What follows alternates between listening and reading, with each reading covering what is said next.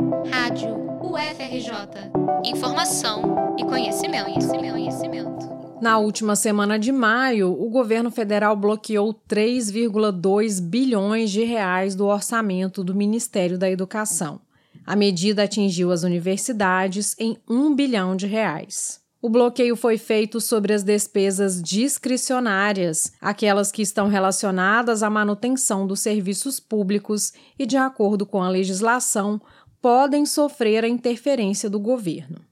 Na UFRJ, o corte de 14,5% representou 48 milhões de reais a menos para o pagamento de contas de água e luz, limpeza, manutenção, serviços terceirizados, segurança, assistência estudantil e atenção básica à saúde nos hospitais universitários. De acordo com Eduardo Raup, pró-reitor de Planejamento, Desenvolvimento e Finanças, o valor que a UFRJ deixa de receber pode comprometer dois meses de funcionamento da instituição. Esse montante ele equivale a aproximadamente dois meses de funcionamento da universidade. Então, se esse bloqueio não for revertido, a gente tem riscos uh, para o nosso funcionamento no segundo semestre.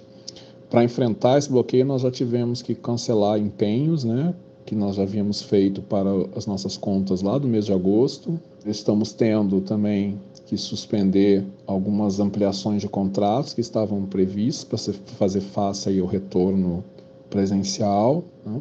E postergar também alguns investimentos. Então, é um risco grande para o nosso funcionamento. O governo federal justifica os cortes à necessidade de reajuste salarial do funcionalismo público. De acordo com essa conta, para que os servidores tenham 5% de aumento, a Tesoura deve passar também pelas pastas da Saúde e de Ciência e Tecnologia. Mas o pró-reitor de Finanças da UFRJ faz uma leitura mais complexa. Eduardo Halp diz que, na verdade, a medida é mais uma tentativa de ajuste à Emenda Constitucional 95, aquela que estabelece um teto de gastos para o setor público. Nos anos anteriores, era um bloqueio em função de queda na arrecadação. E dessa vez o governo não tem problema de arrecadação, o problema é o teto de gastos. E para ajustar o teto de gastos, eles optaram por bloquear, né, e bloquearam mais em saúde e educação. As entidades de base também questionam a decisão os cálculos do governo. O Sindicato Nacional dos Docentes, Andes, argumenta que a defasagem salarial do funcionalismo público está em torno de 20%.